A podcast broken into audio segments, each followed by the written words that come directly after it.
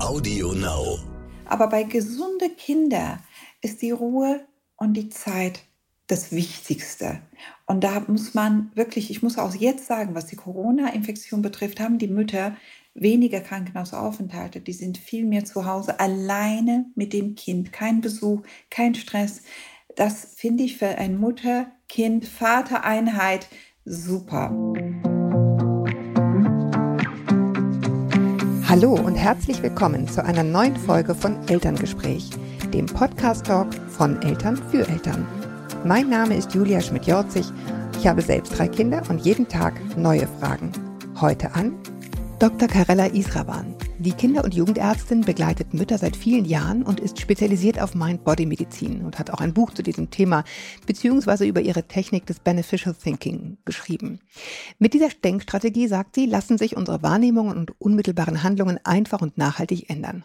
Heute aber sitzt sie hier einfach nur als sehr erfahrene Kinderärztin, die uns einmal erzählen soll, was es eigentlich auf sich hat mit diesen U-Untersuchungen, zu denen wir ja mit unseren Kindern regelmäßig gehen. Welche Funktionen haben die einzelnen Übungen und Sachen eigentlich, die die Kinder da machen müssen? Ähm, und was ist, wenn sie die ein oder andere Prüfung in Anführungsstrichen nicht gut bewältigen? Wir sprechen über die Untersuchungen 1 bis 9. Willkommen. Ja, hallo, guten Tag. Schön, dass wir sprechen. Ich, ich, muss gleich vorweg sagen, es gibt eine gute und eine schlechte Nachricht. Die gute ist, wir kriegen endlich Glasfaser. Die schlechte Nachricht, das ist heute. Und deswegen äh, hört man draußen, hört man draußen einen, einen Presslufthammer. Und ich hoffe, es ist nicht gar so schlimm, aber wir, wir, wir gehen da jetzt einfach durch, oder? Ja, wir Mütter wissen das. Es ist immer, ähm, ich habe äh, vorhin ja. auch erzählt, äh, wenn wir was tun, kommt immer was dazwischen. Aber wir sind Experten daran, alles äh, ja, am Ende genau. gut hinzukriegen. Schaffen wir schon. Beneficial Thinking. Genau, Beneficial Thinking sagt immer, nicht das, was ist, also wie wir da was, was rausmachen, ist wichtig. Und das steht auch tatsächlich. Genau. Wir machen Buch. jetzt das Beste draus. Ähm, vielleicht einmal richtig so von Anfang an. Wofür sind diese U's äh, sozusagen, diese Untersuchungen eigentlich da? Ja, also wenn ein, äh, fangen wir mit den Kindern, wenn ein Kind geboren wird, ist es ganz schwer, zu sagen, ähm, wie entwickelt es sich, was macht er, wie können wir frühzeitig Krankheiten feststellen. Ähm, und die Vorsorgeuntersuchungen dienen dazu, tatsächlich ähm, Auffälligkeiten, Entwicklungsstörungen, Krankheiten frühzeitig festzustellen, damit wir sie auch frühzeitig behandeln können.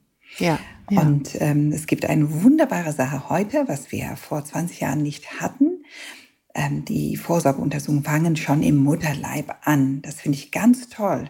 Und wir merken heute, wir Kinderärzte ähm, wissen, dass diese Untersuchungen ähm, zum Beispiel bei Herzkrankheiten dafür, mhm. dazu führen, dass die Kinder vor der Geburt schon ähm, untersucht werden. Ähm, die werden schonend geboren und die bekommen auch direkt nach der Geburt die Behandlung, die sie brauchen und kommen nicht in diese Sauerstoffmangelphase, was wir früher hatten. Ja, die Vorsorgeuntersuchungen ja. sind sehr, sehr, sehr wichtig, aber auch nach der Geburt.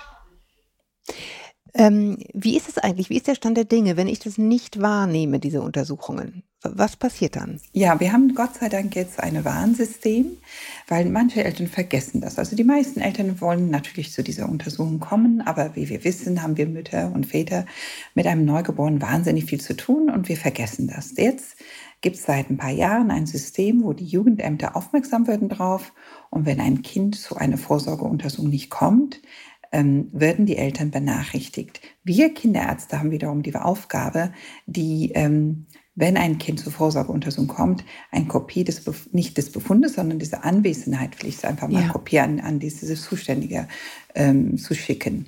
Das heißt, gibt es dann so ein sogenanntes Kontrollsystem, das die Kinder dann auch oder die Eltern daran erinnert. Was ja auch, man kann es ruhig mal direkt ansprechen, natürlich auch dazu dient, Kinder, die eventuell auch Gefahren ausgesetzt sind, rechtzeitig Dazu kommt es ja natürlich. Ähm, es gibt viele Familien, die, die das einfach auch nicht wahrnehmen, weil die überfordert sind. Und diese Kinder werden natürlich besonders dann dadurch auch aufgefangen. Und das ist ganz wichtig. Also ich hatte das in der Tat mal, dass ich es total ver versemmelt habe, ähm, drittes Kind und total überfordert mit Umzug und allem drum und dran. Und da kam in der Tat dann mal das Jugendamt. Man kriegt Angst, ähm, ne? Nee aber, so nee, nee, aber ich war ehrlich gesagt total Zettel. froh, weil ich dachte, ah super, es funktioniert. Ne? Also ich wusste jetzt ja, irgendwie meinem Kind geht's gut, alles fein, aber ja. ich dachte, wie gut, dass es dann wirklich auch irgendwann mal kommt und nicht immer nur noch ein Brief und noch ein Brief und noch ein Brief, ähm, sozusagen nachdem kein Hahn kräht. Ja, und gerade da ist das so, dass die Eltern natürlich einen Schreck kriegen, ja, weil die ja. kommen, die kriegen sofort ein schlechtes Gewissen. Das brauchen sie nicht. Das ist nicht jetzt eine Anschuldigung, sondern tatsächlich, hey, denk dran, da ist ein Vorsorgeuntersuchung in Sicht, ne? Ja, ähm, dieses gelbe Heft. Ja. Ähm, was, also ich meine, gut, wir wissen, man soll da irgendwie Sachen eintragen. Ja sehr aussagekräftig wirkt das auf mich aber nicht, ehrlich gesagt. Ich weiß nicht, wie es Ihnen als Ärztin geht. Ist sie auch nicht. Sagen sie haben vollkommen recht.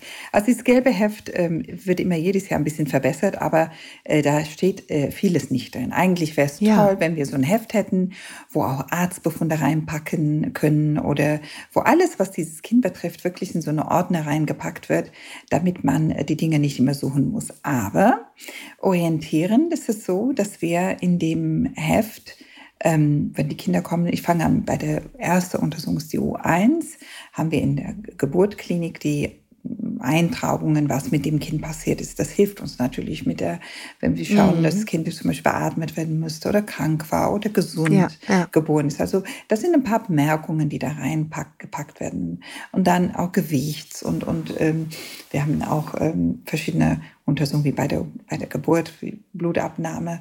Und, und wenn Eltern nicht informiert sind, dann wissen sie auch nicht, ob das gelaufen ist oder nicht. Aber das sehen wir mm. schon in den Heften und äh, wir müssen das also nicht so wiederholen. Ein paar, ja, genau. So ein paar Marker hat ein paar, man. ein paar Sachen sind schon wichtig. Und das Heft ja. ist immer so ein Symbol auch. Ich finde zum Beispiel, ich habe, äh, mein Sohn ist jetzt, als er 18 wurde, habe ich ihm einen Ordner gegeben mit all seinen Befunden. Dieses Heft war auch drin. Das war süß zu sehen. Auch nachträglich, mhm. wie die Kinder sich dann entwickelt Gott, haben. Die noch alle haben. Oh, ja, genau. Das sind Erinnerungen. Und oh, als Kinderärztin, ich muss ich ganz ehrlich sagen, ich habe auch jetzt für diese ja, Geburt klar, eine, ein Heft von meinem Sohn ausgesucht und da fehlt alles, weil ich die nie eingetragen habe. ja, ja, okay, das beruhigt mich aber jetzt sehr, ehrlich gesagt. Und ich habe gedacht, wie schade. Ja, insofern, ja. man freut sich natürlich darüber.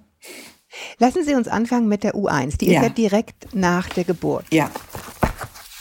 Die wird in der Regel ähm, entweder in, im Krankenhaus geführt, wo das Kind geboren wurde, oder bei der Hebamme, wenn das eine Hausgeburt gewesen ist.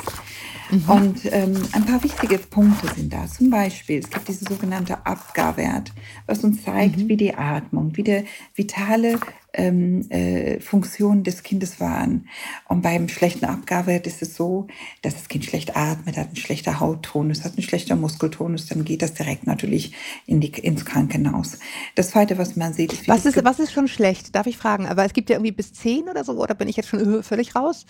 Ähm, bis zu ja. wie vielen Punkten gibt es und ab wann ist er schlecht? Also ähm, im Grunde, wenn ich ganz ehrlich bin, ist dieses Wert zum Eintragen gut, aber als Kinderärztin, ich bin auch sehr oft bei der Geburten dabei gewesen, im Krankenhäusern, wenn die Kinder krank sind, ähm, äh, haben die Eltern oder auch die Hebamme, die sehen das sofort und das Kind wird sofort versorgt. Wir fangen da nicht an, Punkte zu tragen. Ich sage immer dann unter uns, das ist ein schöner Punktwert, wenn die Kinder gesund sind. Ich habe manchmal neun von zehn oder zehn von zehn. Aber wenn die Kinder krank sind und auffällig sind bei der Geburt, da ist ja nicht so viel Zeit zu verlieren. Und dann kommt so ein Wert, äh, ich sag mal, wenn das Kind schlapp ist und schlechte Atmung hat, niedrige Blut, äh, Herzfrequenz oder manchmal auch sehr hoch, wenn die gestresst sind da, da schreiben wir dann die Werte auf und ja, unter fünf ist natürlich immer schlecht. Sechs, sieben ja, okay. ist Beobachtung und alles über acht, neun, zehn ist eigentlich nicht so ein Problem. Das okay. ist ein gutes Zeichen. So Pi mal Daumen kann man sagen. Okay. Und, so und die es. Atmung, äh, die Atmung, Sie gucken einfach, atmet es? Oder worin besteht die Untersuchung sozusagen? Ja, das, also, das stellen Sie sich vor, es ist sehr, sehr schwer. Ein Kind wird geboren, kommt auf die Welt und das Erste, was wir als Ärzte schauen, ist, wie sieht dieses Kind aus? Ist es blau oder mhm. rosig? Mhm. Das ist so erste ist die Hautfarbe.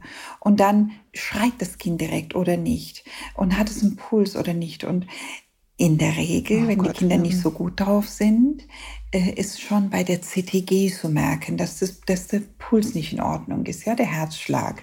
Insofern mhm. diese Abgabe. CTG ist, sind diese Dinger, die man auf die Brust kriegt und die dann CTG, Herzschlag. genau, Kardiotographie ist, ist dieses, mhm. dieses Herzschlag wird gezählt damit äh, und ähm, das wird an, an, an, an dem Bauch von der Mutter geklebt, und das wissen mhm. die Schwangere und damit äh, können wir ein bisschen auswerten, wie der allgemein oder grobe Sachen beim Kind sind und sehr, sehr aus aussagekräftig. Ähm, mhm. Es ist für Eltern vielleicht weniger ähm, wichtig, im Detail zu wissen, was das bedeutet. Sie sehen aber schon zum Beispiel bei gestressten Kindern ähm, im, im Geburt, äh, im Mutterleib, dass der Puls sehr hoch ist Um, und dann heißt es, okay, das Kind ist im Stress, das heißt, es muss jetzt raus oder, oder sehr, sehr mhm, langsam mhm, zum Beispiel. Wenn es abweicht vom Norm, ähm, dann müssen wir das sofort handeln. Ähm, also wenn es eben, wenn es eben äh, sich überhaupt nicht aufregt, obwohl ja, es genau, eigentlich aufregend genau, ist. Ja, okay. genau. Und das sind mhm, aber mhm. Sachen, die, äh, die die Hebammen im Griff haben und in Krankenhäusern im Griff sind. Viel wichtig ist zum Beispiel, aber was passiert danach? Wenn ich allein mit meinem Kind zu Hause bin und habe ich jetzt das Erste, was wir meistens haben heutzutage, ist die U2. Ja, dann sind die Kinder aus dem Krankenhaus, aus der Erstversorgung. Darf ich noch einmal, Entschuldigung, einmal ganz kurz zurück zur U1, ja? weil ich nämlich ein Stichwort hier noch stehen habe. Entschuldigen Sie, wenn ich Sie unterbreche. Nee, nee, bitte, bitte, nämlich, bitte. Nämlich, nämlich äh, Vitamin K. Ja. Ja. Was, was, was hat es damit? Das ist ja was, was, glaube ich, recht schnell entschieden wird bei der U1, oder? Ah, genau. Das ist eine ganz wichtige Frage. Gut, dass Sie das erwähnen. Vitamin K ist ein Vitamin. Und was Vitamin K macht, ist, es regt die Lebefunktion an. Mhm, mh, und wichtig. in den 60er, 70er Jahren hatten wir tatsächlich Kinder, die gehäufte Hirnblutung hatten. Und man hat sich, mhm. Hirnblutung, Blutungen im mhm. Kopf. Man hat sich gefragt, wie kommt das? Und ähm, dann haben die Ärzte sich zusammengetan und gesagt, komisch, dass die Neugeborenen alle Blutungen haben. Wo kommt das? Aha, sagt jemand, vielleicht stimmt die Gerinnung nicht. Dann haben die Untersuchungen gemacht und festgestellt, oh ja, die Leber von den Neugeborenen ist noch ein bisschen noch nicht in Gang. Und in dem Leber werden die, die äh, Gerinnungsfaktoren mhm, produziert. Mhm.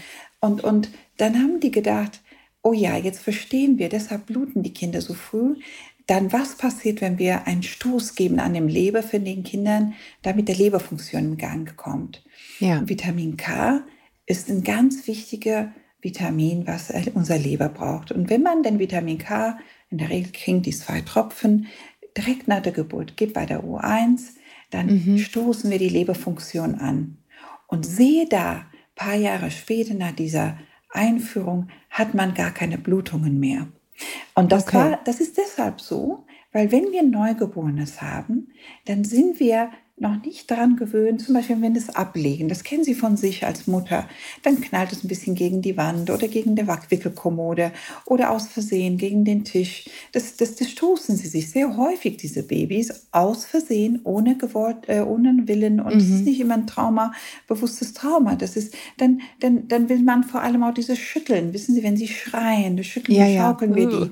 Ja, und so passierten immer wieder so diese Blutungen. Und seitdem wir diese Vitamin K einführen, ist es Ende, Schluss aus. Und oft kommt die Frage, ist es gefährlich? Tut es was mit uns? Nein, es ist völlig unbedenklich und harmlos. Es hat überhaupt Aber keine Nebenwirkungen. Es ist sogar sehr okay. wichtig. Und das wiederholen wir bei der U2 und bei der U3. Und damit ist die Sache erledigt. Verschiedene Länder haben verschiedene Formen, wie sie das verabreichen. Aber wir haben das, was wir in Deutschland machen, mit diesen zwei Tropfen kommen wir gut klar. Und ich finde, man sollte das auf jeden Fall machen. Dann haben Sie jetzt schon selber äh, sozusagen den Übergang vorhin gemacht zur U2. Das ist, soweit ich weiß, bis zum zehnten Lebenstag. Genau, und da sollten die Eltern auch ganz beruhigt sein, weil manchmal haben die Panik, dass, oh, die dritte Tag ist vorbei, der vierte Tag. Im Grunde genommen, wichtig ist in diesem Alter diese sogenannte Guthrie-Test. Guthrie ist eine Test, äh, wo wir aus, viele kennen das aus der Ferse Blut abnehmen. Auch da hat man gesagt, weißt du was, wenn die Kinder so eine Stoffwechselstörung haben, wie zum Beispiel, es gibt Kinder, die zum Beispiel Milch nicht vertragen, Galaktosämie oder sowas, auch die Muttermilch nicht vertragen oder haben andere Stoffwechselstörungen wie Schilddrüsenerkrankungen. Also Sachen, die wirklich für die Entwicklung der Kinder wahnsinnig wichtig sind. Und wenn das ähm, so ist, ähm, dann äh, haben, äh, haben wir als, als die Wissenschaftler, Kinderärzte haben alle gesagt, wie wäre es, wenn wir ähm, ganz früh, ähm, ganz, ganz früh äh, Blut abnehmen und feststellen, ob alles in Ordnung ist. Mit diesen, wir nehmen dann aus dem, aus dem Ferse das Blut ab, weil das kommt auch, früher dürften die Hebammen im Kinderkrankenschwester Blut aus der Vene nicht abnehmen. Deshalb mhm. machen die das aus der Ferse. Ähm, mhm. Ich zum Beispiel, wenn ich in meiner Praxis bin, nehme ich das aus der Vene, weil es einfacher ist, es fließt besser. Aber auf jeden Fall nimmt man Blut ab und das kommt auf so ein Plätzchen. Das ist so ein weißes Stück Papier und da sind kleine Kreise drauf. Das sind zweimal fünf Kreise. Ähm, und da tropfen wir das Blut drauf und das geht in ein Institut. Und aus diesen Tropfen kann man feststellen, hm, verschiedene Grunderkrankungen, die wir feststellen können, frühzeitig ähm, behandeln können, werden dann festgestellt. Ja. Eine der wichtigsten ist zum Beispiel die Schilddrüsenerkrankung. Und da ist auch wichtig für Mütter zu wissen, wenn die Schilddrüsemangel haben, Tabletten nehmen, kommt immer die Frage, hat mein Kind das auch, hat es geerbt? Das sehen wir sehr, sehr früh.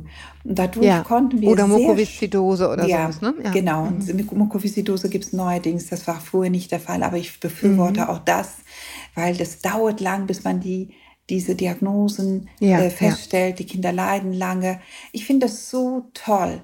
Und eins ist wichtig, heute haben wir nicht mehr die Krankheiten wie früher und unsere Medizin hat sich so ein bisschen gedreht. Ich sage mal auf Englisch heißt es nicht mehr Sick Care, nicht Krankenbehandlung, sondern äh, Healthcare, das heißt Gesundheit, Aufrechterhaltung. Mm, ne? mm, das ist mm. ganz toll. Insofern Prävention ist die neue Medizin.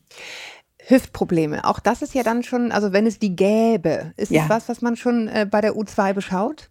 Ja, also es ist so, dass bei der U2 immer so ein bisschen schwierig ist, weil die Hüfte noch nicht so ganz reif ist. Und wenn wir das mhm. Fuß schallen, dann sehen wir auch nicht, äh, müssen wir nochmal Schallen ist Ultraschall, ne? Ja. nur einfach zum also, Übersetzen. Also, und da mhm. erzähle ich auch noch, warum das entstanden ist. Auch da hat jemand, also wir Menschen haben immer so wunderbares Gehör, darüber habe ich auch mein Buch, das Geheimnis ausgeglichene Mütter, ganz toll geschrieben, wie Denken immer dazu führt, dass wir dann auch ähm, Ziele setzen und Ergebnisse kriegen. Und da hat man gedacht, warum ist es so, dass Kinder die auf dem Rücken der Mama getragen ist. Und das machen die in Afrika und Drittweltländer mhm. oft. Warum haben die eigentlich viel weniger Hüftdysplasie als in Europa? Mhm. Da hat mhm. man festgestellt, dass es deshalb so ist, weil die Kinder geboren werden, und Kinderwagen gelegt werden und diese Spreizung wegbleibt. Aus diesem Idee kam dann dieser Gedanke, was passiert, wenn wir die Hüfte früh schallen Darf ich einmal ganz kurz, ich glaube, Sie haben es gerade genau, äh, also Sie wollten das richtig sagen, Sie haben es, glaube ich, nur genau andersrum gesagt. Also in Afrika sozusagen hatten die Kinder wesentlich weniger Hüftdysplasie, weil ja. sie auf dem Rücken getragen wurden und in Europa eher mehr, weil die ja. einfach hingelegt wurden. Ja, genau. Okay. Oder ich, ich fange nochmal an. Genau. Ich fange nochmal an. Die ich habe es total, also ich ja, hab's. Die Hüftdysplasie. Die Hüftdysplasie ja. ähm, ist, ist so, äh, natürlich haben wir festgestellt, irgendwann mal, dass Frauen um die 25, 30 vermehrt Hüftprobleme haben, vermehrt ähm, der Hüftkopf mhm. ist, ist nicht ausreichend entwickelt. Und dann hat man sich gefragt, woher kommt das? Und man hat das dann zurückgeführt, äh, Säuglingsalter. Und man hat auch gesehen, was, was kann man machen. Im Ultraschall sah man, dass die Hüfte nicht in Ordnung ist. Und was interessant ist in der Beobachtung, diese Dysplasie gibt es in zum Beispiel Drittweltländern wie Afrika nicht. Ähm, ähm, die Kinder dort mhm. haben das viel weniger als hier in, ähm, in Europa. Und hat man festgestellt, dass unsere Kinderwegen vielleicht schuld sind, weil seitdem es die gibt, seit dem Ende des 17. Jahrhunderts, ja genau, äh, dass die Kinder alle nicht getragen werden, sondern nach der Geburt gelegen werden und die werden nicht gespreizt. Da hat mhm. man festgestellt, okay, was ist, wenn wir die spreizen? Oh, dann wird die Hüfte wieder besser. So dass wir aus diesem Grund diese frühzeitige Hüft Ultraschalluntersuchung genau. ähm, eingeführt haben. Wo, wobei man sagen muss, ähm, also sowas, also ich weiß, ich äh, habe Verwandte, die in Spreizhöschen liegen mussten in den 70ern, die richtig gelegen haben mit so hochgebundenen Beinen. Nicht schön. Das hat ja nicht jedes Kind. Ne? Also es gibt einfach Kinder, die haben diese Hüftdysplasie und welche, die haben es nicht und dann geht die Welt auch nicht unter, wenn sie nur im Wagen liegen. Aber Kinder, die dazu neigen, bei denen ist es eben wichtig, dass die dann spreizen. Ja, genau. Also wir haben jetzt heute mhm. sowieso ähm, aufgrund der Entwicklung der Kinder, wir wissen, dass nach der Geburt, wenn es geht, das Tragen der Kinder in einem Tuch sowieso vom Vorteil ist, weil das ist die ursprüngliche und die, die, die bessere Sache, wenn mhm. es geht. Mhm. Es geht nicht, mhm. natürlich nicht immer. Und natürlich gibt es die, diese Wippen oder die Kinderwagen, wenn man Kinder transportiert, alles gar kein Problem. Aber wir sehen auch in der Gesellschaft, dass die Kinder viel mehr getragen werden. Das ist die ursprüngliche bessere Sache, weil ein Kind nach der Geburt gehört auch beide Mutter oder Vater hautnah, das tut den Kindern gut. Und deshalb freue ich mhm. mich über diese neue Welle der Tragetücher. Ja, ja das ja, finde ich ja. ganz toll. Ähm, wenn, also erste, bitte lassen Sie die Hüftultraschalluntersuchung durchführen und möglichst nicht zu spät. Also die U3 ist wo vierte bis sechste Woche ist eine optimale Zeit. Und da die Kinder darauf aufmerksam oder die Eltern aufmerksam gemacht werden bei der U3, kann man ja auch bei der U2 schon fragen, wo kann ich das machen, wann brauche ich einen Termin, kann man sich auf vorzeitigen Termin kümmern. Wir sehen schon bei der U2, untersuchen wir schon die Hüfte. Und, was wir wissen ist auch, wenn die Mütter als Kinder eine Spreizhose getragen haben, genau, Hüftdysplasie hatten, aber, ne? dass die ja. Kinder das in der Regel erben können. Müssen nicht, aber können.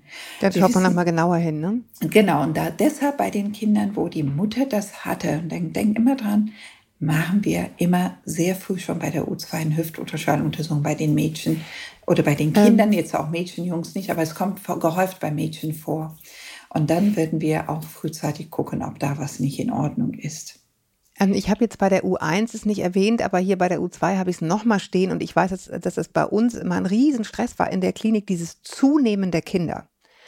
Also meine sind jedenfalls zwei von dreien ordentlich als Proper geboren worden, dann nehmen die ja immer alle ziemlich schnell ab und dann muss es aber schnell wieder drauf. Und dieser, also ich habe das als ungeheuren Druck in der Klinik empfunden, dass die dann schnell wieder zunehmen müssen. Ähm, wie, wie ist Ihre Haltung dazu? Welche, in welchem Tempo sollten die, sollten die zulegen? Also wir sind jetzt ein bisschen weg von der Hüfte, ne?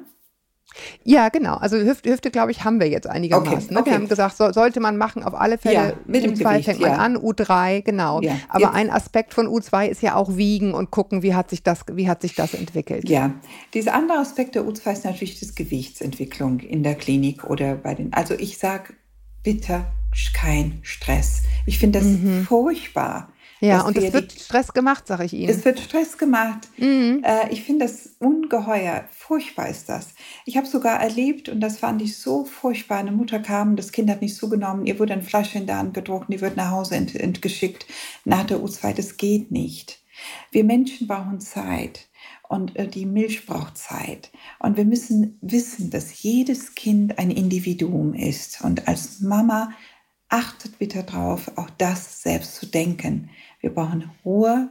Und im Kliniksumfeld ist es schwierig, wenn äh, sofort Gewichtszunahme zu haben, weil die Kinder nehmen eben grundsätzlich ab die ersten zwei Wochen. Die nehmen an Flüssigkeit ab, die sammeln so viel Wasser, das nehmen sie alles ab. Das heißt, wir sagen immer, in den ersten 14 Tagen haben die Kinder einen Gewichtsverlust von ungefähr 10 Prozent des Geburtsgewichtes. Das ist ganz normal.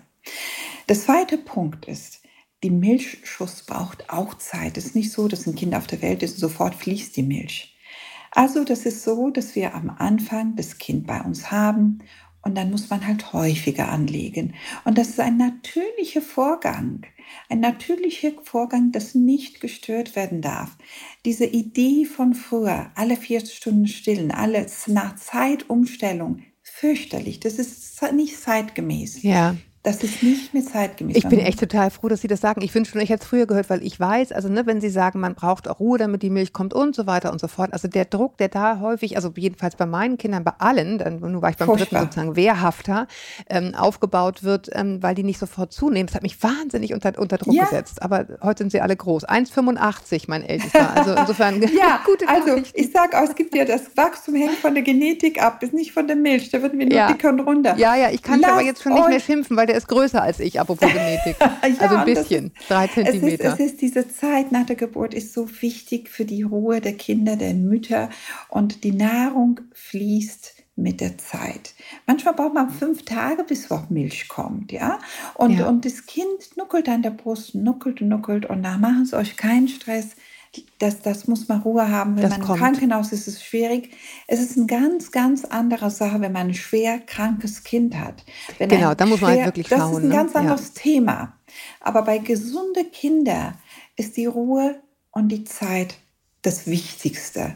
Und da muss man wirklich, ich muss auch jetzt sagen, was die Corona-Infektion betrifft, haben die Mütter weniger Krankenhausaufenthalte, die sind viel mehr zu Hause, alleine mit dem Kind, kein Besuch, kein Stress das finde ich für ein Mutter-Kind-Vater-Einheit super. Ja, ja, insofern, was Gewichtszunahme betrifft, bitte, bitte in Ruhe. Kein Stress. Kind braucht Zeit. Und natürlich gibt es Ausnahmekinder, die viel schreien. Und, und da kann man häufiger anlegen, anlegen, anlegen. Und nicht auf die Uhr gucken. Schmeißt bitte die Ohren weg.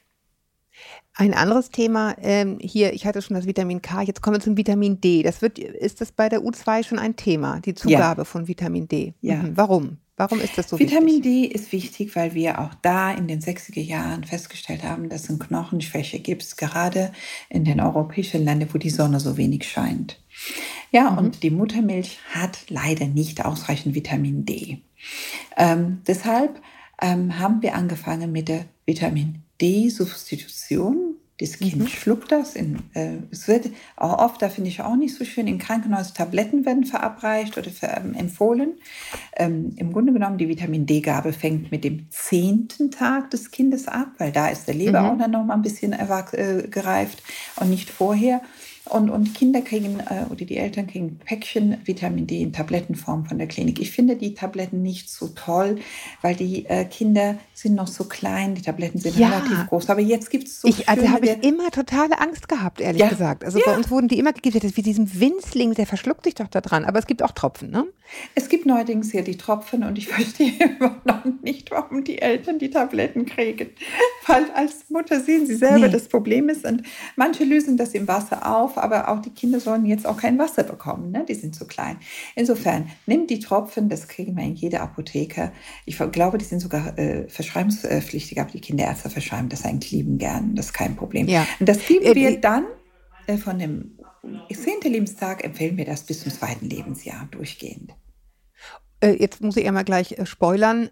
Und bis wann dann noch? das zweite Lebensjahr reicht. Und ein wichtiger Punkt dabei ist, alle Mütter und alle Väter vergessen das. Ist okay, ist ein Nahrungsergänzungsmittel. Wenn Sie es vergessen haben, geben Sie am nächsten Tag. Sie müssen auch nicht doppelt geben. Denken Sie nur einfach mal drüber nach, regelmäßig zu geben. Ne? Ich habe nur interessanterweise, also meine Älteren, die hatten, ist jetzt keine, kein wirkliches U-Thema, aber wenn ich sie gerade am Wickel habe, dann muss ich sie jetzt fragen. Die hatten dann immer so bei diesem, von diesem äh, wahnsinnigen vielen Sport ähm, häufig durchaus dann auch mal Knochenprobleme sozusagen. Und da hat mir dann der Orthopäde gesagt, ja, gibst du denn kein Vitamin D? Bei dem, bei welchen Kindern? Den großen? Ja. Das ist, eine, das, ist äh, ehrlich gesagt ja, nicht. Nein, also Vitamin D hat natürlich jetzt einen sehr einen Ruf zugenommen, ja. Egal was man hat, ob man Durchfall hat oder Husten, es ist immer Vitamin, Vitamin D. D. wird überall empfohlen. Also es gibt keine Studien, die diese Untersuchungen belegen. Es gibt keine okay. klare Aussagen, aber jeder empfiehlt aber bis das. zwei schon. Bis drei schon. Ich finde, wenn die Kinder ja. regelmäßig Lachs essen, dann haben sie das auch wenn die okay, groß ja, sind. Ne? Noch ein, ein, ein anderer Zusatzstoff, nämlich Fluorid. Ich glaube, das wird relativ, äh, es ist sehr umstritten. Ja, Fluorid ist ein ganz ähm, tolles Thema. Ich liebe Fluorid, weil darüber streiten sich Oha. alle so sehr. genau. Deswegen dachte ich, mache ich mal ein kleines Wespennest. Fluor auf. ist gut für die Zähne. Aber Fluor lagert sich auch in den Knochen überall ab. Also, der Zahnarzt sagt immer Fluor in Zahnpasta. Die Kinderärzte diskutieren Fluor in Tablettenform. Ich mhm, höre mhm, auf die Zahnärzte. Ich finde, wenn die Kinder noch keine Zähne haben, müssen sie nicht unbedingt die Fluortabletten schlucken. Ab dem sechsten Lebensmonat ähm, kann man, äh, äh, bei den Kindern gibt es diese 0 bis 12 Jahre alte Zahnpasta, mhm. fluorhaltige Zahnpasta. Und es ist wichtig, was lokal super funktioniert, ist diese Aminofluorid heißt das. Das sehen Sie mhm. aber auch auf der Packung. Und äh, man kann dann Zahnpasta nehmen, wenn der Kinder keine Zähne haben. Das äh, kann man auch warten. Aber wenn die Zähne kommen, bisschen, so man sagt immer in Reiskorngröße, bisschen auf die mhm. Zähne schmieren und damit ist die Sache gut. Ähm, wenn Sie als Elternteil aber sagen, das ist mir zu doof, ich hätte dann doch gern lieber die Tabletten, auch kein Problem. Dann gibt man die D-fluorierte Tabletten. Die Kinder sind dann auch älter ab dem sechsten Monat und das ja. kann man in Tablettenform geben. Es ist kein ähm, einmal Grund ganz kurz für die, die Gegner. Hm? Die mhm. Gegner, ähm, glaube ich, äh, von Fluorid sagen, dass es, dass es irgendwie dieses ähm, langsame Zuwachsen der Fontanelle irgendwie beeinflusst. Habe ich das richtig behalten? Ja, das stimmt aber nicht. Also es okay. macht nichts falsch. Der Knochenwachstum und der Knochenschluss auf der Fontanelle hat mit Fluor überhaupt nichts zu tun. Das ist eine okay, genetisch ja vorprogrammierte Sache. Und wir werden ja, auch nicht ja. schneller verkalken, wenn wir Fluor zu uns in dieser Dosis nehmen. Das ist Quatsch.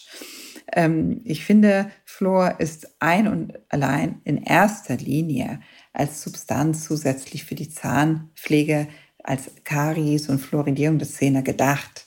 Und das okay. reicht dann auch, wenn die Zähne ja. da sind. Und da gibt es Millionen Meinungen dazu. Das ist eine klare Meinung, genau. die ich vertrete. Aber ich wollte es zumindest ja. angesprochen haben, ja. ne? dass, dass wir jetzt einmal, weil viele genau. beschäftigt ist, ja, gerade genau. wenn man das erste Mal Eltern ist. Und, und es ist auch viel besser, wenn man das mit der Zahnpasta macht, äh, weil wir putzen die Zähne sowieso. Es ist keine zusätzliche Medikament, was man verabreichen muss. Und dann später auch ganz wichtig, das dürfen wir nicht vergessen, ähm, empfehle ich grundsätzlich natürlich ähm, ab dem ersten Lebensjahr essen die Kinder normale Nahrung vom Tisch, dass die Familien Salz mit Floh und Jod im Haus haben. Ja, ich glaube, das ist wirklich Flohsalz. wichtig. Ne? Ich glaube, das, das, das wird häufig, dieses Jod-Thema wird häufig ja. vergessen. Ja. Aber lassen Sie uns einmal so ein bisschen, dass wir nicht zu sehr springen. Jetzt, wir waren U2, jetzt kommen wir so ein bisschen U3. Das ist, glaube mhm. ich, vierte, fünfte Lebenswoche. Ähm, was sind die Dinge, auf die Sie da als Kinderärztin achten? Ja, also zwischen die U1, U2, U3 ist das Kind natürlich ein bisschen älter, ein bisschen mhm. aufgeweckter. Und da schauen wir, wie ist das denn mit der Kommunikation? Wir gucken ja. auch ganz früh, ganz wichtig, im Augenhintergrund zum Beispiel, um mhm. Augenauffälligkeiten festzustellen. Hier wird die sogenannte Hüftultraschalluntersuchung gemacht, die wir gerade besprochen haben. Und hier schauen wir, was ist mit der Entwicklung des Kindes? Wie sieht die Haut aus? Wie sind die Brustorgane? Hat das Kind Auffälligkeiten, wie zum Beispiel, das machen wir bei der U1, U2, U3 auch, Herzgeräusche. Wie ist der Bauchorgane? Wir gucken bei den Kindern immer bei den Jungs nach dem Hoden, nach die, bei den mhm. Mädchen gucken wir nach der Scheide. Wir gucken auf die Wirbelsäule. Das fällt oft bei der U3 auf, dass sie zum Beispiel manchmal ganz unten, ganz an, an der Po-Falte auch so ein kleines Löchlein haben. Das nennen wir Neuroporus. Ähm, Im Grunde genommen entdecken wir manchmal Dinge, die vorher nicht entdeckt wurden. Und ja. natürlich entdecken wir auch Kinder, die ähm, Bewegungsauffälligkeiten haben, die, die Reaktion auf Geräusche ein bisschen auffällig sind. Mhm. Wir sehen mhm. auch, wie das Wachstum ist jetzt. Ist das Kind normal gewachsen? Hat das Kind eine normale Körperlänge? Oder ist das, auch hier ist das Gewicht dann aber dann doch wichtig, ja? Ist das mm, Gewicht genau. jetzt ausreichend oder nicht? Damit der, es sich auch weiterentwickeln kann, ne? ja, heben und diese Dinge. Ja, ja, ja, ja, das ist ganz wichtig bei der U3 ist das Gewicht, weil wir sehen, klappt das denn mit der Nahrung von der Mama? Muss das mhm. Kind zusätzlich Nahrung zu sich nehmen? Gibt es Probleme beim Stillen? Das besprechen wir ausführlich. Und, und die Ernährung ist wichtig, die, die Art zu ernähren und, und die Interaktion zwischen. Wie die kind, Mutter sich ernährt, ne? Genau, genau. Mhm. Und jetzt fängt auch natürlich dieses sogenannte Baby-Colic-Alter an. Die Kinder schreien. Am Anfang schlafen die so herrlich, ja.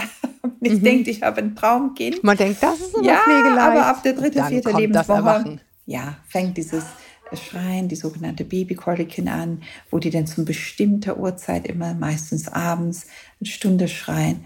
Und hier müssen wir als Kinderärzte natürlich schauen, und das ist ganz wichtig, wie ist die Verhalten, ist das Verhalten der Kinder, sind die mit ihrer Regulation, das heißt, mit, sind, sind die gut angekommen in dieser Welt oder sind sie noch unreif, sind sie noch nicht angepasst? Tatsächlich gibt es sogenannte Anpassungsstörungen, weil die Kinder im Gehirn noch nicht reif genug sind für die Veränderungen der Außenwelt. Dann schreien die, die sind sehr empfindlich, die sind sehr ähm, hyperexzitabel, sagen wir so, aufgeregt. Mhm. Und die mhm. brauchen, die Eltern brauchen eine besondere Beratung, eine besondere Versorgung in dem Fall.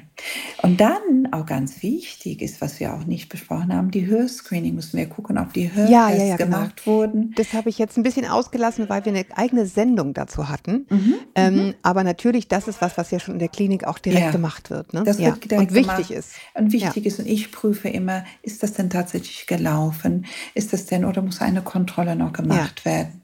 Und, und ja. äh, genau, ähm, das sind die Hauptsachen, die wir bei der U3 schauen. Ich, ich würde gerne noch mal auf eine Sache noch mal einfach deutlich unterstreichen, die Sie jetzt gerade schon angerissen haben. Ne? Wenn Kinder besonders viel Zuwendung brauchen, dass man dann eben auch bei diesen U's auch das für die Eltern eine Chance ist zu sagen, ich kann nicht mehr. Ja, irgendwas läuft hier schief. Also das ist ja nicht nur irgendwie funktioniert das Kind, sondern wie funktioniert es denn zwischen euch beiden oh, oder ja. euch dreien? Oh, ja. und, und wie geht es dir? Und brauchst du vielleicht Mutter oder Vater mehr Unterstützung? Also das finde ich auch nochmal ganz wichtig zu sagen. Das ist nicht nur so ein Check-up. Nein, sondern nein, das ist der Beginn Runde. einer Beziehung zum Kinderarzt auch. Ne? Genau, ne? es ist oder Kinderärztin. ganz, mhm. ganz, ganz wichtig. Hier sind das Thema postpartale Depression mhm. oder Babyblues. Jetzt fängt das an, wenn es nicht schon da ist. Oder der Schlafmangel, was die Eltern mhm. automatisch haben bei so einem Neugeborenen, das führt dazu diesem Stress, was auch zu Depressionen, zu auch Anpassung seitens der Mütter ja. kommen kann. Insofern bitte, bitte sagt Bescheid, mir geht's schlecht mir geht's nicht gut, ich brauche Unterstützung. Es gibt inzwischen ganz tolle Kliniken, haben wir in Köln auch, wo man Unterstützung bekommt, Hilfe bekommt. Und da brauchen die Eltern eine gesonderte Versorgung und genau, Hilfe. und das verwechselt sich nicht, ne? Also eine nicht, nicht erkannte postpartale Depression verwechselt sich nicht. Eine die, nicht erkannte postpartale Depression wird immer schlimmer. Genau. Die wird nicht ja. besser. Es ist nicht eine Sache. Und Depression ist eine Sache. Diese postpartale Baby Blues sind zwei Sachen, unterschiedliche Sachen. Die muss man ansprechen, die muss man angehen. Und, und das ist eine ganz wichtige Sache. Und kommt noch dazu, ich habe heute tatsächlich eine Mutter gehabt, die hat eine vor der Geburt schon eine psychiatrische Erkrankung. Mhm. Ähm, und die war bei der U3 bei mir und sagt, Frau Isfahan, wissen Sie, ich war schwer und lange krank, jetzt bin ich so toll eingestellt mit Medikament. Jetzt hab, wollte ich Sie fragen, darf ich weiter stillen? Ähm, Im Grunde genommen steht zu dem Medikament nicht viel. Ähm, dann habe ich gesagt, wissen Sie, nehmen Sie Ihr Medikament, stillen Sie es weiter. Es wird für das Kind keine Probleme geben. Und es ist viel wichtiger jetzt, dass Sie. Dass es Ihnen gut geht, ja. Genau, dass Sie stabil sind. Fangen Sie nicht an, wegen dem stillen Medikament auf plötzliches umzuändern. Da muss ja. man bei psychisch kranker Mutter bitte besprecht das ausführlich, nimmt es Zeit und fühlt euch nicht schlecht Ihr müsst gesund sein, das Kind zu versorgen. Das ist ganz wichtig, müsst stabil genau. sein. Das, muss ja, das war mir einfach nochmal wichtig, das zu ja. sagen, dass die U's auch dafür da sind. Ne? Die sind dafür da und, und es ist leider bei manchen Kollegen nicht ganz klar. Ich glaube, dass die weiblichen Kollegen haben viel mehr Empathie zu diesem Thema. Aber manchmal kommt es nicht durch, dass man versteht, dass die, die Frauen wirklich eine, ich sage immer, sie haben ein Tsunami hinter sich. Die Geburt ist, mhm. ich, ich mag die Frage nicht, war das eine schöne Geburt? ich fand, das war ein schönes ja. Tsunami. War ja, das super. ja, das es war ein, ein schöner Tsunami, ja, genau. Und, und das ist schön, jede Frau die Geburt hinter sich hat und natürlich die Väter auch, aber bei den Frauen ist es körperlich auch noch eine andere Sache. Die haben einen Tsunami hinter sich und das muss aufgeräumt werden. Und das ist die Zeit, die U3 ist eine Zeit aufzuräumen. Ja, also genau, das, das fand ich einfach, war mir nochmal wichtig, dass wir, dass wir das nochmal sagen, dass das auch, auch diese Dinge zur Sprache kommen sollen ja. und in die, bei diesen U's. Lassen Sie uns einmal ähm, zur U4 gehen. Letztendlich äh, haben wir schon grob gesagt, auf was man immer guckt. Gehör, Bewegungsapparat, körperliche Entwicklung. Aber jetzt, das ist ja so vierter Lebensmonat, dritter, vierter Lebensmonat, U4, ist ja auch so die geistige Entwicklung. Ähm, wie schauen Sie da drauf? Was sind die Dinge, auf die Sie dann achten? Also auf U4 ist ganz wichtig die Kommunikation zum Kind. Ich mhm. kann bei der U4 tatsächlich ein Gespräch führen mit einem Baby. Die gucken einen an, die schauen oh, einen genau an. Wir sehen, dass die ähm, auch in ihr ähm, körperliche Bewegung einfach vorwärts kommen. Das Gewicht und das Größe ist auch sehr wichtig hier. Aber die Kommunikation ist jetzt auf ein anderes Stadium. Ne? Wir haben jetzt kleine Menschen, die interagieren. Und das ist wichtig. Guckt mich mein Kind an. Zum Beispiel bei den autistischen Kindern gucken die Kinder nicht genau hin. Oder bei den ganz anpassungsgestörten Kindern ist es oft so, dass sie schreien und schreien und schreien. Wenn wir bei der U4 äh, diese Babykoliken hören in der Regel auf, aber wenn wir da Kinder haben, die nicht mehr sich beruhigen, dann ist es auch ein Zeichen dafür, dass hier eine tatsächlich hinterliegende Krankheit sein kann. Und da muss man überlegen, dass man ein bisschen weiter Untersuchungen führt. Neurologisch ja. können die auch normal sein, dass sie keine Lähmungen oder Verkrampfungen haben, aber das Verhalten ist jetzt ganz wichtig. Dann mhm. sehen wir, in der Bewegung sind die Kinder ein bisschen unterschiedlich. Wir haben Kinder, die nichts können, die gucken einen an, lächeln nur und bewegen sich. Ja, ich, sag, ich mag das Wort faul nicht, ich sage die wenig motivierte Kinder. Die sehen, ja. das Leben ist wunderbar, die sehen keinen Grund, sich zu äh, bewegen. Aber es gibt auch andere, die sehr, sehr flink sind. Bei der U4 ist es wichtig, dass man weiß, dass die Kinder jetzt anfangen, sich zu bewegen. Und die Unfälle fangen jetzt auch schon an.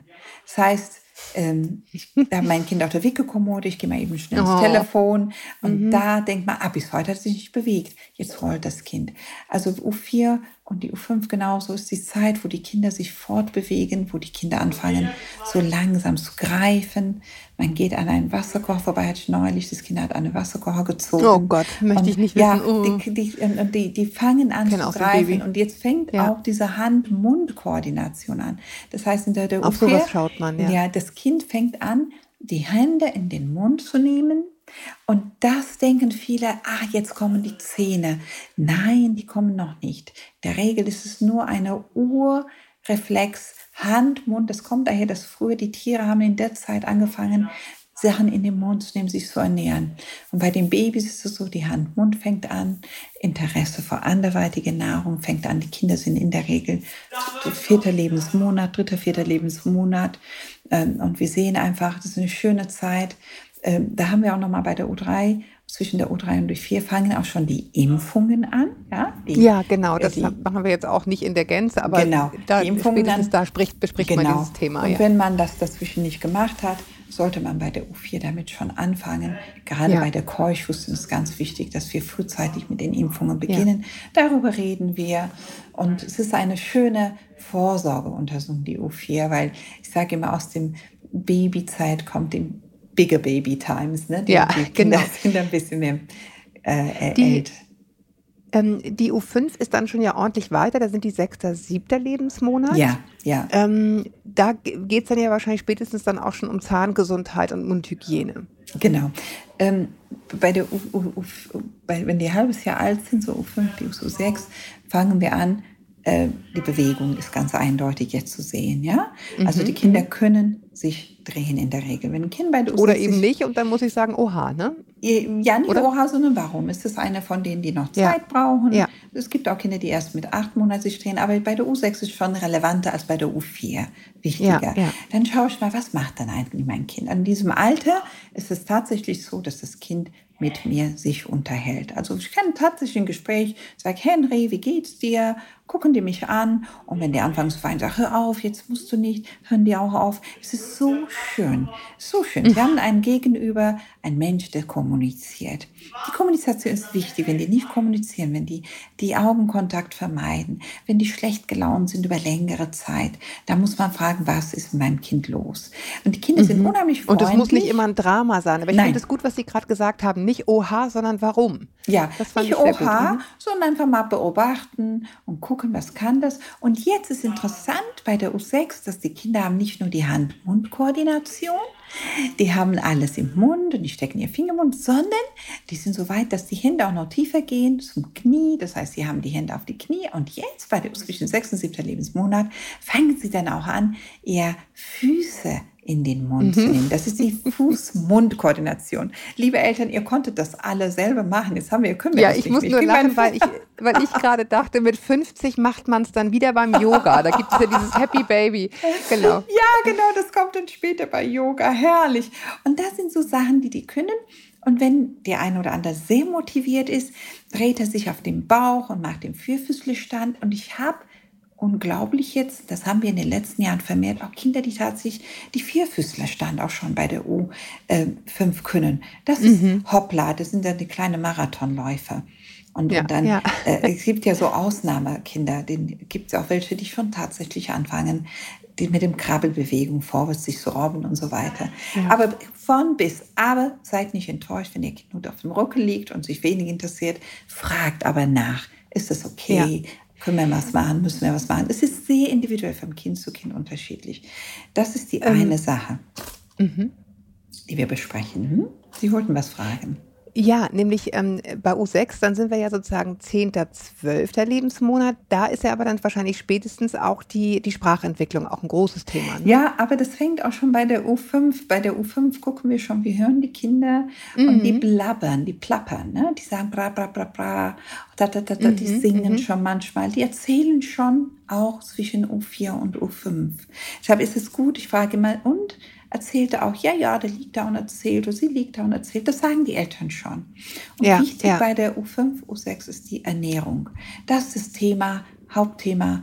Kann ich jetzt umstellen? Also wir fangen schon mhm. mit der Umstellung vierte Lebensmonat, bei der U6 fragen sie schon häufiger, dann sage ich, man kann man soll sich bei der U6, äh, bei der U5, Entschuldigung, mit dem sechsten Lebensmonat, macht euch keinen Stress. Das Kind kann das essen, was Sie essen als Eltern. Man muss nur kindgerecht klein machen und das darf jetzt nicht mehr ähm, äh, gar kein Salz. Salz, Pfeffer, sowas, Salz und Gewürze nicht, aber kann kommen. Nochmal, ja, genau. Das kommt später. Ja. Also vor dem ersten Lebensjahr ist die Niere unreif. Deshalb darf, dürfen die Kinder kein Salz in der Nahrung bekommen. Und ähm, wenn wir jetzt äh, nochmal bei dem Thema Sprache einmal ein ja. Tickchen weiter gucken auf die U7, was sollte ein, das ist dann ja zweites Lebensjahr, 21. bis 24. Monat. Ja. Was sollte ein Kind dann schon können, in Bezug auf Sprache, sage ich jetzt mal? Weil die körperlichen Sachen haben wir jetzt ja sozusagen, das guckt man natürlich immer drauf, ne? Mhm. Kann es dies, genau, kann es das? es ist von bis, ja, wenn ein Kind zu U7 kommt, also zwischen erstem und zweitem Lebensjahr ist schon gut zu achten, die Kinder machen ihre Papa, Pa, Tatata, Mama, Mama, sowas, die, die, die zwei äh, mhm. Buchstaben, dann, dann kommt tatsächlich von bis, von A bis Z gibt es einen riesen Unterschied. Und meine Begeisterung war, hatte ich vor, tatsächlich ganz früh, vor 18 Jahren, hatte ich ein Mädchen, die war zwei Jahre alt und die konnte fließend, ohne Komma und Punkt, konnte sie Italienisch sprechen und Deutsch. Beide Sprachen fließend und hat hin und her gewechselt. Ich war so baff bis dahin, dass es sowas gibt's. Mhm. Und dann gibt es auch der eine, der sagt nur Mama. So, und deshalb haben wir gesagt, bei der U7, das heißt, wenn die Kinder zwei Jahre alt sind, macht euch keinen Stress. Ähm, wir haben bei der Geburt schon die Hörtests gemacht. Das heißt, die Hörschaden haben die in der Regel nicht. Aber die haben eine Sprachentwicklungsverzögerung. Und es mhm. gibt diese Sprachtests, die wir machen bei der Vorsorge und wir gucken, wie viele Worte kann das Kind denn. Und dann machen wir das und in der Regel sagen wir mal, okay, zwischen 30 und 100 Worte sind okay. Wenn ein Kind aber weniger als 50 Worte, weniger als 30, dann sagen wir dann dazu, oh je, das kann sein, dass das jetzt ein Late Speaker ist, es ein Spät, Spät Talker mhm. oder Late Talker heißt das so, glaube ich. Also mhm. gibt es einen englischen Begriff dafür. Also die sprechen ein bisschen später. Und ähm, für die Information, es gibt jetzt nicht die Therapie, die man macht. Es gibt aber eine Frühförderung. Das heißt, man sollte schon mit dem Kinderarzt sprechen, was können wir machen, was können wir tun. Ähm, wenn da unser Kind wirklich nur ein paar Worte kann bei der U7 und wie können wir das fördern? Ähm, weil die Sprachtherapie erfordert immer die Interaktion zwischen Kind und Eltern. Zwischen Kind und Therapie ist es nur einmal die Woche. Die Eltern können sehr viel machen. Es gibt auch. Ja, und ich glaube, ehrlich gesagt, man, man unterschätzt auch, wie wenig man redet. Ich sage es jetzt extra so rum, weil man denkt immer, ja, wir reden die ganze Zeit, aber also ich glaube übrigens, gerade in Zeiten des Handys äh, ist die Gefahr groß, also und zwar für die Eltern, äh, die Handys. Ähm, äh, man denkt, man redet, aber man kann, äh, man kann sozusagen immer noch mal doppelt draufpacken. Es ist immer ja, je mehr man kommuniziert, desto besser. Die Kommunikation hat sich ja. verändert, weil viele junge Moms sind auf Instagram, das Kind schläft und was, was noch schlimmer ist, dass die Mutter auf dem Insta ist und das Kind hat auch so ein Spielding und, und die sind damit kommuniziert. Also das heißt, lasst die Dinge weg, ihr müsst mit den Kindern reden. Ihr müsst Kinder ansprechen. Es ist eine mühsame Aufgabe geworden, weil wir so eher abgelenkt werden. Sprechen Sie mit dem Kind. Und es gibt tatsächlich aus dem Heidelberg, gibt es ein Heidelberg Elterntraining für Frühsprache, gibt es so ein Buch. Da gibt es so Tipps, welche Bücher man ähm, annehmen kann. Und wenn man überfordert ist, kann man natürlich auch zum, zum Früh, man gibt es ja in dem Fall die Therapie nicht, aber mhm. Elterntraining gibt es, dass man Eltern anleitet und sagt, weißt du was, bis zum dritten Lebensmonat kannst du das und das und das tun, damit es besser wird. Ja, und, und es gibt Sachen, die man wirklich ansprechen kann. Aber bei der U7a ist das denn ein Problem, wenn ein Kind nicht spricht. Da muss wirklich, ähm, also die Zeit zwischen U7, Was unternommen werden. Ja, zwischen ja. Die, die, die, die zweite und dritte Lebensjahr ist eine Schonzeit. Da gibt es verschiedene Entwicklungsphasen. Aber wenn der dritte Lebensjahr und bis dahin muss die Entwicklung äh, stattgefunden haben. Und deshalb bestelle ich manchmal die Kinder, wenn die bei der U7 überhaupt nicht sprechen, sage ich, komm doch mal mit sechs Monaten, reden wir nochmal drüber, was das Kind kann. Und da muss man schon Sprachtherapie früh begonnen werden, damit das ja. Kind im Gang Genau, weil ich glaube, ja. das, ist, das ist häufig so eine, so, ein, so eine Fehlannahme. Sprachtherapie geht ja erst mit sechs. Das passiert leider häufig erst mit sechs, weil viele dann das erst drauf ja. kommen, wenn sie kurz vor Schuleintritt sind. Aber in Wahrheit kann man schon früher. Nicht jetzt ne, mit zwei Jahren, aber das ist schon das Sprachfenster, was wichtig ist. Äh, lassen Sie uns ja, ähm, die, äh, die U8, da spielt sich ja auch was rein, was man in der U7 schon hat, nämlich auch das Gucken, wie verhält sich das Kind in der Gruppe. Genau, da kommt dann U7a, was wir vorher nicht hatten, das ist die dritte Lebensjahr. Da sehen wir mhm. auch Sprache, Verhalten. Ähm, und das Gute ist, dass sie dann in der Regel in einer Betreuung sind, entweder in Kindergarten, Kita, äh, Tagesmutter mhm. und so weiter. Und die fallen schon auf, wenn was nicht in Ordnung ist. Und wir Kinderärzte mhm. nehmen das schon ernst. Wenn, wenn Eltern kommen und sagen, weißt du was, ähm, mein Kind ist immer schwierig, ähm, hat Probleme mit, mit diesem Zusammensein mit anderen Kindern. Und alle spätestens bei der U8, wenn die vier Jahre alt sind, wir nennen ja die, vier, die U8, die vierte, das vierte Lebensjahr eines Kindes ist für mich das goldene Alter. Da sind die Kinder einfach fertig mit der Entwicklung bis zu einem gewissen Grad. Die sind in ihren Traumwelt, Prinzessinnen und, und, und mhm. Jäger und die spielen. Es ist so ein wunderbarer Alter. Die sagen den Eltern, was sie denken. Es ist das schönste Alter, finde ich, für mich persönlich. Und es ist eine wunderschöne Welt. Und wenn die Kinder dann mit sich selbst Probleme haben, haben sie Probleme in der Interaktion mit anderen Kindern. Und bitte lernt jetzt, wir können die Kinder nicht verändern, aber wir können Dinge optimieren für die Kinder. Ja, dass die besser lernen, besser zurechtkommen. Wir können sie unterstützen. Also wenn ein Kind Geräusche nicht mag, würde ich ihm nicht beibringen, Geräusche zu mögen. Dann hat er ein empfindliches Gehörsystem, der hat eine empfindliche Wahrnehmung. Das heißt, wir müssen gucken, dass wir den nicht diesen Stress aussetzen. Und das ist der Sinn dieser ganzen Therapien, die wir dann einstellen. Da kommt diese Frage und diese sogenannte Frühförderung. Das heißt, mhm. wenn Kinder mit dem vierten Lebensjahr, ob das Sprache, Kommunikation, Interaktion mit anderen Kindern, Interaktion in der Familie, Probleme haben oder Probleme haben mit der Sprachentwicklung oder Probleme haben mit der Wahrnehmung, dann gehen die tatsächlich zum ähm, Experten.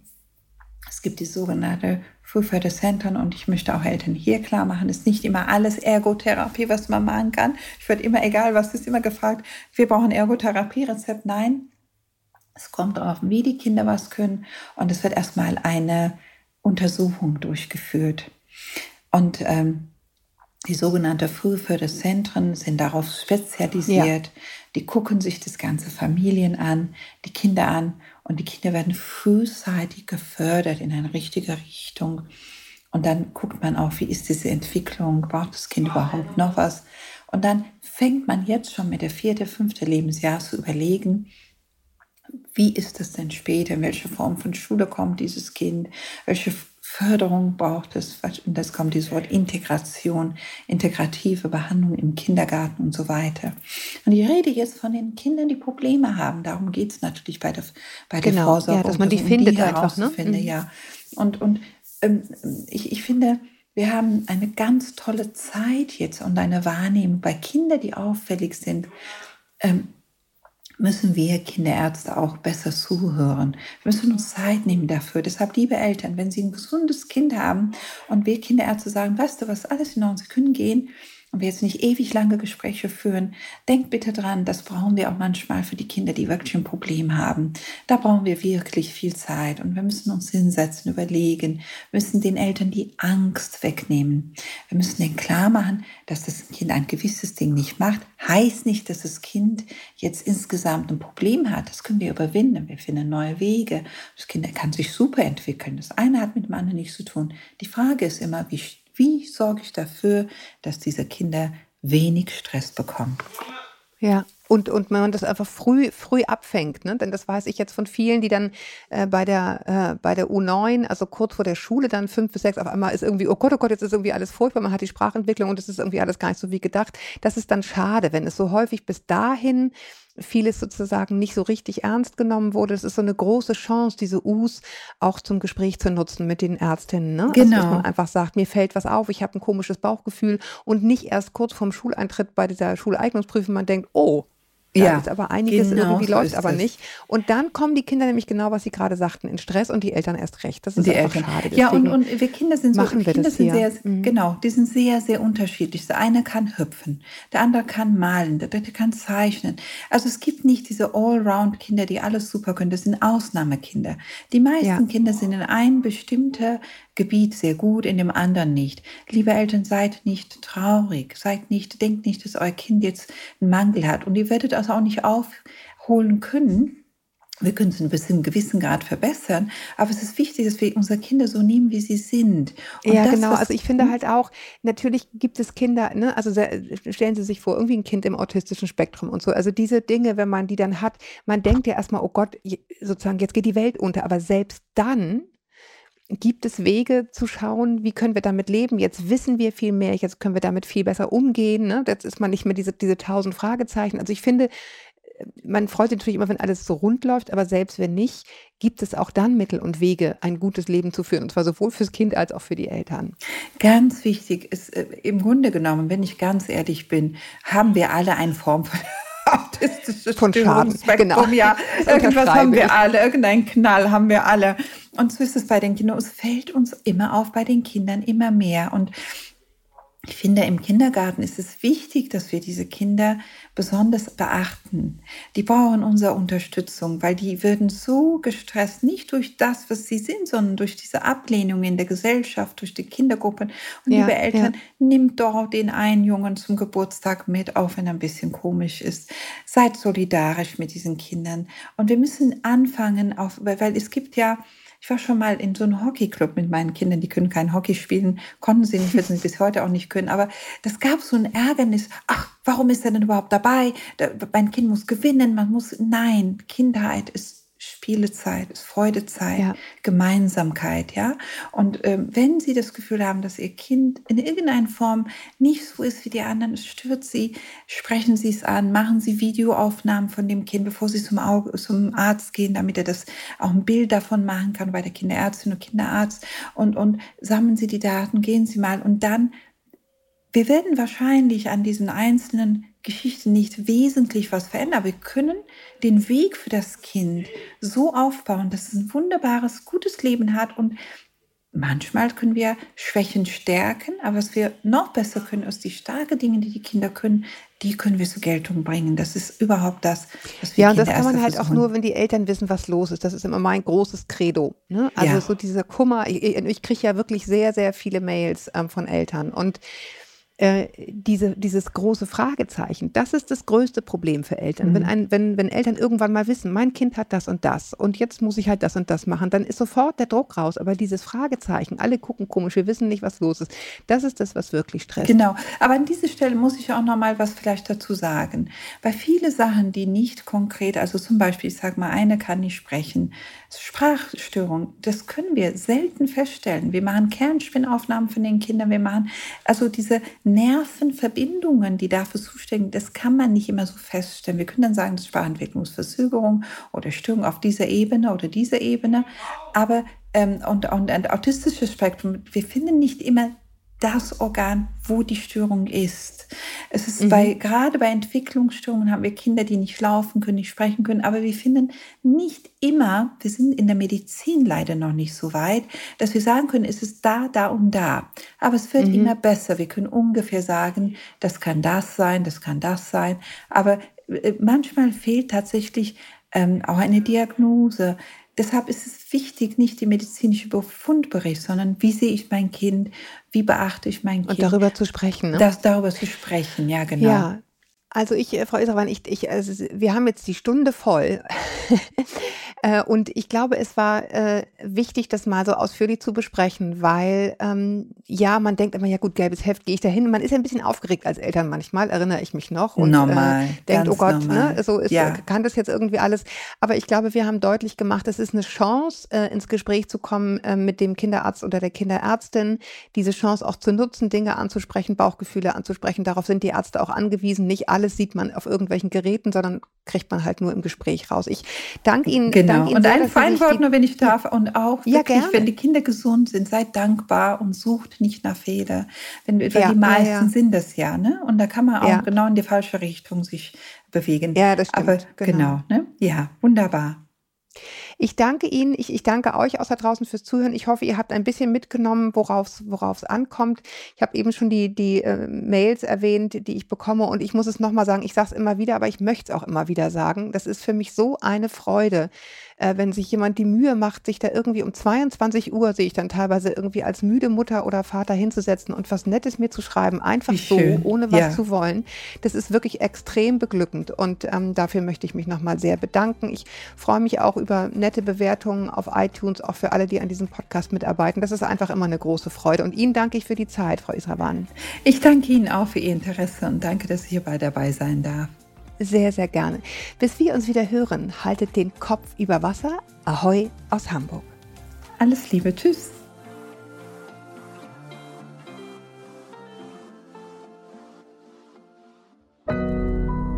Audio Now.